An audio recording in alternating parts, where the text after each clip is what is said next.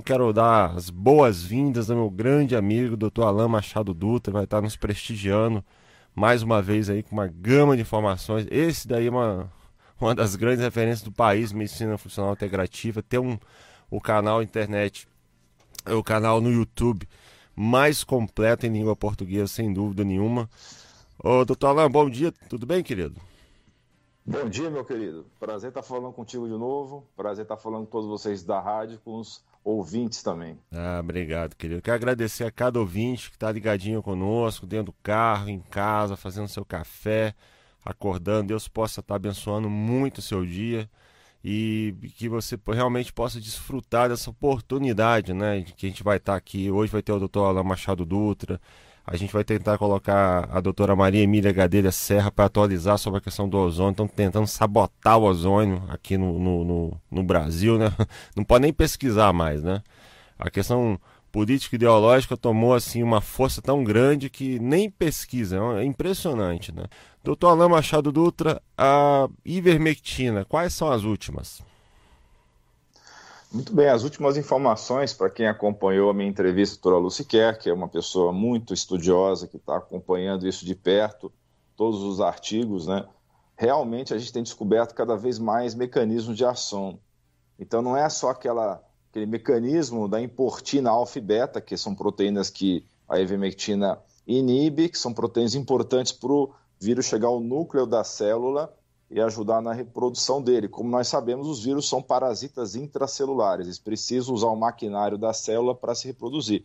E precisa de várias etapas aí para ele poder chegar na célula, invadir a célula e tomar de sequestro esse maquinário para poder se reproduzir.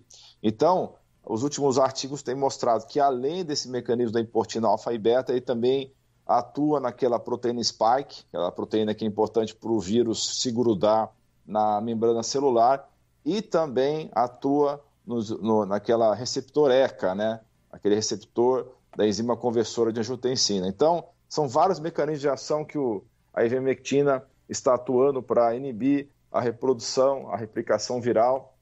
E outra boa notícia que nós temos é que a gente não sabia direito por que a ivermectina realmente tinha um efeito prolongado nas pessoas, porque alguns países da África paupérrimos, estão tendo melhores números do que a África do Sul, que é o país mais rico da região, e a gente acredita que seja porque naqueles outros países existe um programa é, já bastante organizado de dar ivermectina duas vezes ao ano para a população, que eles têm casos lá de oncocercose, é, de febre do Nilo, outras doenças virais lá e, e infecciosas que eles têm, doenças parasitárias, e eles fazem duas vezes por ano ivermectina. Então a gente acredita que seja por conta disso. A gente não entendia era por que a ivermectina conseguia ter um efeito prolongado se a gente sabe que a meia-vida do sangue não é tão longa assim.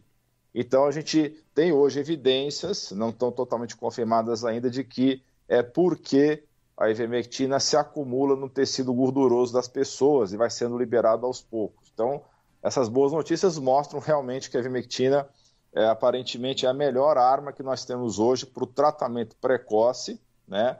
A gente sabe que a hidroxicloroquina também tem esse papel importante no tratamento precoce.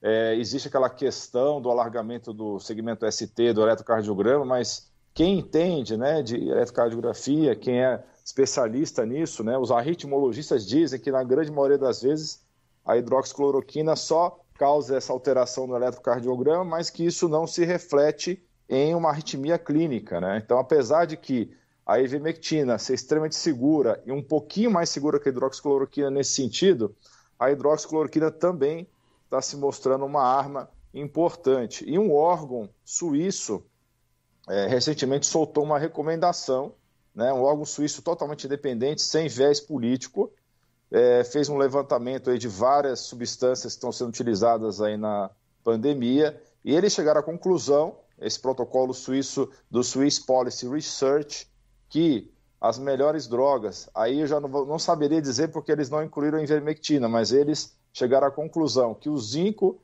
a quercetina, a própria hidroxicloroquina, a bromexina, que é uma droga que é só recentemente descobri que também tem um efeito antiviral, que é um remédio que tem no Brasil, que é um remédio para é, melhorar a secreção brônquica, tá? E a azitromicina com a heparina são tratamentos que têm evidências científicas suficientes né, ou com múltiplos relatos médicos ao redor do mundo para justificar o seu uso, tá?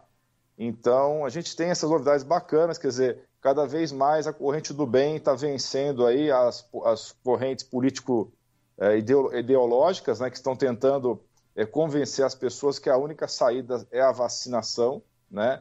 E a gente está realmente mostrando de várias maneiras diferentes, vários países do mundo, com várias é, drogas e agentes naturais, que realmente existe alternativas naturais para tratamento, naturais ou não naturais, com drogas baratas de fácil acesso para o tratamento e também para a prevenção do Covid. Tá. Aí, é essa é uma, uma, ótima notícia que falar que a ivermectina tem um efeito prolongado, porque se falava de uma meia-vida muito curta antes, né, doutor Alain Machado? Há uma reutilização, portanto, delas. Evidências iniciais mostram isso, né? Sim, é isso mesmo, porque existe essa. E lógico, isso tem que ser mais trabalhado, né? Sim. São evidências ainda incipientes, mas que existe maneiras do organismo manter essa ivermectina é, como se fosse, por exemplo, aquela aplicação de vitamina D que você faz no músculo, né? Uhum. E que ela fica armazenada no tecido gorduroso por semanas, né? Então a ideia é bem parecida em relação à ivermectina. E, e então, Alan, é, qual que é a experiência clínica do senhor? Eu, bom, te conhecendo, eu sei que você chegou a utilizar é, a ivermectina também como tratamento precoce, né? Porque você é um médico que estuda, né? Vai atrás, os artigos estão aí publicando, tem um caminhão. Até eu que nem médico sou, acho tanto trabalho fundamentando é, esses tratamentos precoces, a questão da quercetina, já vi, da vitamina D, enfim, tudo isso. Mas especificamente no caso da, da ivermectina, que é um medicamento tão barato, mas tão barato. Enfim, é, é... o que, que o senhor tem a dizer sobre isso? É, infelizmente é, é um medicamento barato, mas que está encarecendo, né? Até pela oportunismo de algumas pessoas e pela procura intensa que está acontecendo, né? Mas realmente a gente observa na prática que funciona. Tá? A gente é, relatos aí de centenas de médicos e é óbvio que qualquer droga não vai ter 100% de resposta. Eu só é, tive uma paciente existe, né? que eu passei, é exatamente Teve uma paciente que eu passei ivermectina é, logo no início dos sintomas e ela infelizmente veio a óbito. Foi o único caso que eu, que eu tive esse desfecho trágico aí. Todos... Eu desconfio que ela possa ter tomado uma ivermectina falsificada, né? Porque hum. ela, não sei onde ela comprou. Infelizmente essa paciente era uma paciente que eu só tive contato com ela à distância, porque ela mora em João Pessoa. E, mas esse foi o único caso também. Todos os outros pacientes que eu tive, logo que começaram o tratamento, em questão de 24, no máximo 48 horas, tiveram regressão de sintomas com a ivermectina. Quantos... Então ela, ela funciona na prática. Quantos aproximadamente? Só para a gente ter uma ideia estatística, assim. Ah, é, pelo menos os 30 pacientes que eu, que eu tratei, pelo menos. Tá? tá, então a princípio 30 tratamento precoce, né? Que você teve acesso. Isso da minha experiência, isso da minha experiência pessoal, tá? Porque realmente é, é, eu não sou um médico que trata especificamente de doenças infec infecciosas, né? uhum, então uhum. É, eu trato de tudo né, uhum. na clínica. Então, mas quando você junta os relatos aí de uma série de outros médicos, você vê que isso, os relatos hoje estão nos milhares. E, né? e, e os grupos que você faz parte, que são vários, todos os médicos, né, grandes médicos aí né, ao redor do Brasil, o que, que os colegas têm falado? Exatamente a mesma coisa. Quem está trabalhando com ivermectina está vendo bons resultados, tá? Isso daí, eu não conheço ninguém que tenha falado, olha, estou usando ivermectina e, e não funciona, no meu caso não funcionou. Uhum. Não é o caso, tá? É, agora, a, a, questão chave, tá, que eu acho que está sendo muito negligenciada aí, é o tratamento logo nos primeiros dias de sintoma. Isso, isso é fundamental. Inclusive, foi a grande razão pela qual a hidroxicloroquina também foi ridicularizada né, até pelo, pela associação com o nosso presidente, aí, que as pessoas que não gostam do nosso presidente eh, fizeram essa associação e ridicularizaram a hidroxicloroquina. Então, essa questão do tratamento precoce é muito importante. Não dá para esperar 10, 15 dias para um exame ficar pronto. Tá? É lógico, você tem que fazer exame? Tenha que fazer exame, mas faça o exame paralelamente se você começa o tratamento, porque não tem condições hoje, até com a quantidade de kits disponível no mercado, alguns kits não são confiáveis, tá? Houve essa, esse problema muito sério aí de qualidade de vários kits. Então, você não pode esperar a confirmação da doença. Teve um sintoma gripal, inicia o tratamento e depois confirma. né? Se não faz sentido você é, perder duas semanas aí é, para iniciar o tratamento. Né? Isso é fundamental. Eu conheço um caso de uma criança né, muito próxima a mim, enfim, a, a mãe, minha amiga, tudo. Foi ao hospital e eram cinco dias para sair o resultado. E aí perguntou o que, que eu achava. Eu falei: olha, eu vou falar se fosse o meu filho. Se fosse o meu filho, eu assumi. Olha, tá com a Covid, vou tratar agora, né? Até porque é, é, é, eu conheço, assim, eu tenho um médico integrativo aqui que trabalha com alta dose de vitamina D, né, para regularizar de um dia para o outro, né, ele utiliza utiliza quercetina, utiliza azitromicina, hidroxicloroquina, tudo, o pacote completo aqui que a gente cansa de falar aqui na rádio, né, que infelizmente aqui tem um hospital aqui em Foz do Iguaçu, doutor Alain, que o protocolo é, o paciente chega, né, tá, tem os sintomas, né, que levanta suspeita, manda o cara para casa sem nada na mão e fala: se piorar, volta para o hospital. Queria saber o que, você, que, que acha desse protocolo, né? é impressionante, assim, mandar o cara de mão vazia para casa, né? É, eu fico desesperado quando escuto uma coisa dessas, né? É Porque é vergonhoso, né? Fica... É, isso não tem cabimento nenhum, né? Eu entendo até o lado do profissional que se ele não está buscando informações por conta própria, você está seguindo um protocolo fixo do hospital, a gente sabe que alguns hospitais foram utilizados de maneira ideológico-política, alguns hospitais ligados a redes estaduais aí de saúde, houve ordens de cima para que o pessoal inflasse os números do Covid e também que tivesse certas condutas muito estranhas para tentar, digamos assim, me maximizar é, o efeito da doença. Pode parecer uma, uma acusação muito séria, eu também não vou citar qual que é o estado do que eu estou me referindo, também não vou citar é, hospitais específicos para não me enrolar é, aí não, com problemas legais, tranquilo. mas que de fato está acontecendo coisas estranhas no Brasil inteiro, estão, tá? Então, é, tem esse lado, né? Às vezes é um coitado do médico, não tem tempo nem de estudar, dá só dá plantão para viver e está seguindo um protocolo daquele hospital específico. E é um problema isso daí, porque você está é, condenando pessoas a um destino incerto. Né? Você não sabe como é que aquela pessoa vai evoluir se vai evoluir bem, se vai evoluir mal. É, é um crime praticamente isso daí, né? Pode não ser um crime doloso, né? Pode não ser é, culpa do médico até, mas é um crime, né? Não, acho que eu não encontro outra palavra para categorizar isso aí. E, e... Porque hoje, realmente, com tanta informação disponível, não na mídia oficial, né, mas a gente hoje tem as inter... a internet, tem os blogs, você tem é, serviços maravilhosos, né, como é o caso da rádio Band News FM de Foz, então a gente tem todas essas informações, é, é quase que é, é, é realmente não dá para entender esse tipo de conduta, né? A não ser que realmente a pessoa é muito desinformada ou está seguindo um protocolo rígido do hospital e está correndo o risco até de perder o emprego por conta disso. É, né? eu, eu, achei interessante aqui o doutor Álvaro Faria, lembrando que ele é PhD em estatística e não é médico, né? Acabou de mandar um paper aqui falando sobre a aprovação da FDA da ivermectina, que inibe a replicação do SARS-CoV-2 in vitro né? É, aí eu queria perguntar, que me perguntaram um dia, ah, mas não tem um duplo cego randomizado, agora agora tá assim, né? É, vamos provar que o paraquedas funciona se tiver o duplo cego randomizado, tá, doutor Alain? Agora não tem que. Chegou nesse ponto. Até me perguntaram é. que um dia a infectologista da região aqui foi pra televisão falar um monte de besteira. Foi falar que esse de vitamina D é besteira, que a, a questão da hidroxicloroquina não tem evidência a ivermectina muito menos e tudo. É, é importante, assim, eu estou fazendo essas, questões mais provocativas mesmo, porque a gente tem um médico aqui, um dos melhores médicos integrativos do país, e que estuda. Eu sei o doutor, o doutor Alain para produzir conteúdo, né? Muita gente vê, é um canal que cresce muito, tem que estudar, né? Infelizmente, eu conheço vários outros médicos, não tem tempo de nada. O cara faz plantão em dois, três lugares, opera. E aí a gente tem, por outro lado, né, doutor Alain, que existe uma cultura muito feia, né, de grande parte dos médicos, que às vezes o cara não entende de um assunto e simplesmente fala que não tem prova científica, ou fala que é besteira, ou fala que, sei lá, que não tem valor algum, né, é, principalmente outros ignoram, sabe? É, é, muito, é muito estranho isso, né?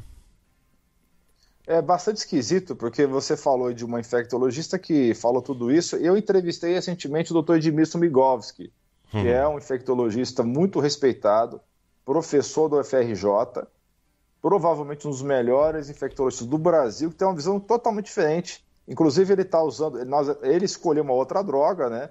No caso, ele está utilizando a nitazoxanida para o tratamento. Ele já tem quase mais de 400 casos que ele tratou com a nitazoxanida, que é outro antiparasitário, e está tendo bons resultados também. Quer dizer, como é que não tem evidências científicas né, em relação a essas drogas baratas e antigas aí que estão tendo efeito contra o vírus? Se um infectologista, dos melhores do Brasil, que sempre foi referência para a Rede Globo, sempre foi referência para várias TVs aí, rádios, tá?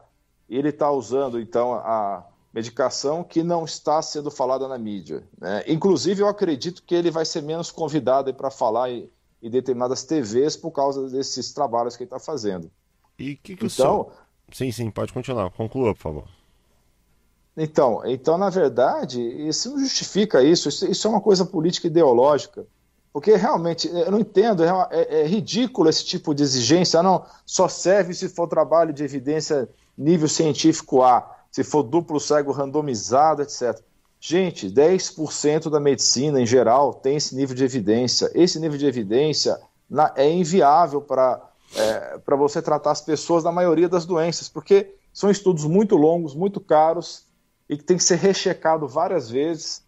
Então entendo uma coisa, só tem pouquíssimas empresas têm dinheiro para investir nesse tipo de estudo e a gente tem evidências aí, inclusive de uma repórter investigativa é, que mora é, que mora ali na, na, região lá da me fugiu o nome, daqui a, daqui a pouco eu lembro. Uhum. Mas enfim, tem repórteres investigativas aí que estão é, vendo realmente que vários estudos aí da Big Pharma têm é, distorções dos números, tem manipulação dos dados. Quer dizer, a gente, mesmo estudos que se falam que são duplo cego randomizado, muitas vezes tem problemas estatísticos aí, né, que houve alteração nos dados. Então, na verdade, esse tipo de, de conversa é totalmente injustificável. Porque não existe essa conversa. Você falou aí, realmente a questão do paraquedas. Não existe estudo duplo cego randomizado para dizer que o paraquedas funciona. É. E ninguém vai mandar alguém pular de, do avião sem paraquedas para poder provar, então, pelo estudo duplo cego randomizado, que funciona. Não tem sentido nenhum. Então, porque uma medicação que você usa já há dezenas de anos para tratar uma doença e você tem milhões de relatos que aquela medicação funciona para aquela doença, você não tem por que exigir um estudo duplo cego randomizado. Não tem sentido. A mesma coisa, vários é, remédios naturais da medicina ayurveda, que são utilizados há milhares de anos, você vai exigir estudo, estudo duplo cego randomizado? Primeiro que ninguém vai pagar esse estudo. Quem que paga essa conta? Né? A indústria farmacêutica paga essa conta porque vai ter retorno em cima da patente. Se você não tem patente, ninguém vai pagar milhões de dólares no estudo desse tipo. Né? Então, isso é uma falácia, isso é uma conversa que não se sustenta em pé. Né?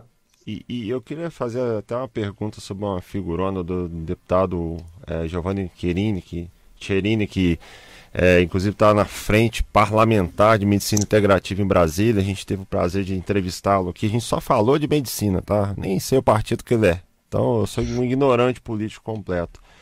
Ele mostrou, ele mandou para mim, acabou de mandar aqui a tal da Natália Pasternak, é uma bióloga. Ah, Natália Pasternak, muito é, bem. Essa daí ela é contra a hidroxicloroquina, contra a ivermectina, Sim. contra a pesquisa com ozônio, e ao mesmo tempo ela defende que o agrotóxico, né, o glifosato, não faz mal para a saúde, que tem muita, muita pesquisa mal feita nesse sentido. É muito estranho, não? A bióloga, né? Inclusive ela tem quatro publicações só, tá? Fui ver o currículo dela.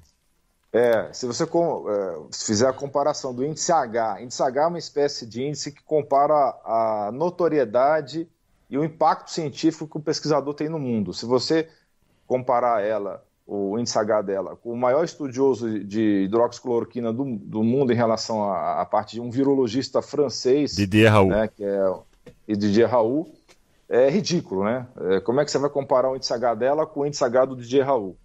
Não tem como comparar. Então, sinto muito, né? é, realmente. É, na verdade, eu conheço essa, ela pessoalmente, tá? Essa ah, Natália conhece? Pasternak, conheci ela alguns anos atrás e por acaso, tá? Vou dizer, vamos chamar que foi por acaso, tá? Ela estava participando é, de um evento patrocinado pela indústria para ridicularizar a homeopatia, tá? Ela era ah. uma das pessoas principais aí que estavam envolvidas nesse projeto. Então você pode imaginar e talvez ela tenha alguma ligação aí com alguns grupos, tá? Talvez, tá? Não, não sei, porque eu não, não tenho certeza de nada, mas talvez até ligação com alguns grupos que realmente estão envolvidos aí com a Big Pharma, tá? É, então já tem aí um, histórico aí de desserviço, né? Eu falo mesmo. O H-Index do, do, o, do, do, Raul é 130, né? E o Didier Raul tem mais de 170 mil referências científicas, né? Ele estuda o coronavírus há, há só nove anos, né? E ele, né, desde o início, tem é, dado aulas né, em inglês, muitas vezes, explicando a importância de se utilizar um tratamento precoce da hidroxicloroquina, azitromicina, e ele colocou o sulfato de zinco nessa história aí, né? Então, assim, é, é só quem não estuda, né, doutor Alan? Não, não, não tem desculpa. E, e, olha, é só entrar no Google acadêmico, né, colocar referência, tá na mão do médico, dos profissionais, né, doutor? Sem dúvida, né? Para quem tem um pouquinho de boa vontade, para quem tem um pouquinho de tempo, hoje você está com tudo na, na, ponta dos dedos, não é possível, gente. Tudo bem. Eu até entendo que uma pessoa que. Eu recebo muitas perguntas no meu canal do YouTube, também nas minhas mídias, que um, uma, uma, uma, breve busca no, no Google de meio minuto resolveria, né? Eu até uhum. entendo que a pessoa que é leiga tenha dificuldade, às vezes, de usar o Google no seu potencial máximo, né? Uhum. Agora, um, um, um, profissional da saúde, que a gente, a gente, supostamente entende que ele deveria ter estudado né, minimamente com artigos científicos até durante a graduação. Mas a verdade é que tem alguns colegas que se formam com anotações de, de, de caderno, né, de, de aula. Até hoje isso existe, né? Nossa, tem Deus. colega aí que nunca abriu um artigo científico até se formar. Então é uma coisa é impressionante como é que hoje tem, tem, tudo na ponta do dedo. Quando eu me formei, eu era obrigado a me enfiar dentro de uma biblioteca lá do NB para ficar procurando é, revista em papel, para ficar estudando. Eu perdi um tempo terrível com isso. Né? Uhum. É, era, um, era uma dificuldade você achar artigo científico quando eu me formei. Né? Talvez eu esteja entregando a minha idade falando isso aí, mas naquela tá época, bem. naquela época estava é, começando a internet, você não existia nem mecanismo de busca aí de artigo científico. Hoje qualquer pessoa acha isso com maior facilidade. É só ter boa vontade de estudar, de ler, né? E, e mesmo assim você tem esse pessoal, é óbvio, né? A gente tem que pensar que não pode ser só falta de, eh, de conhecimento, tem interesse por trás. Não é possível, porque como é que justifica uma coisa dessas, né? E, e tem Kindle cursos médicos, assim, caminhões, né? Eu já, já fiz alguns. Tem material gratuito, com referência, o próprio site do Dr. Alain Machado Dutra. Se puder passar o site, o doutor, antes da gente ir para o intervalo, a gente tem que fazer um intervalinho. O site não, desculpa, é o, o YouTube. Pode Sim, passar o site também, que tem um site também, né? Tem, eu tenho um blog. O blog é artigos.alainuro.com, repetindo, artigos.alainuro.com e meu canal no YouTube, você pode pesquisar pelo meu nome ou você pode entrar pelo link rápido que é o alaindutra.com/barra canal, repetindo, alaindutra.com/barra canal e o, Alain é com N de navio no final. Tá certo. Tudo, até achei muito legal uma pergunta que o, o Fernando Betete fez para o doutor Alain Machado Dutra recentemente. Né? Quem tem que ter medo da Covid-19? Quem está com a sua saúde toda estragada, simples assim. Quem está com a saúde intacta não tem que estar tá com medo de, de Covid-19 coisa é nenhuma, é né? Que é o que a gente fala sempre aqui, né? Tá aqui trazendo, né, ensinando a questão da dieta, a questão de gerenciamento de estresse, de pegar sol, né? E a questão que a gente defende sempre, né? Sempre, e vamos defender a questão da ozonoterapia, né? Inclusive é aplicado em qualquer fase da Covid-19, é, COVID né? e não somente como tratamento precoce ou questão profilática, né? prevenção. Não se esqueça de dar um joinha nesse vídeo, compartilhar com seus amigos e familiares e clicar em inscrever-se para que você e sua família atinjam excelência em saúde. Você é fera! Um grande abraço e um beijo no seu coração.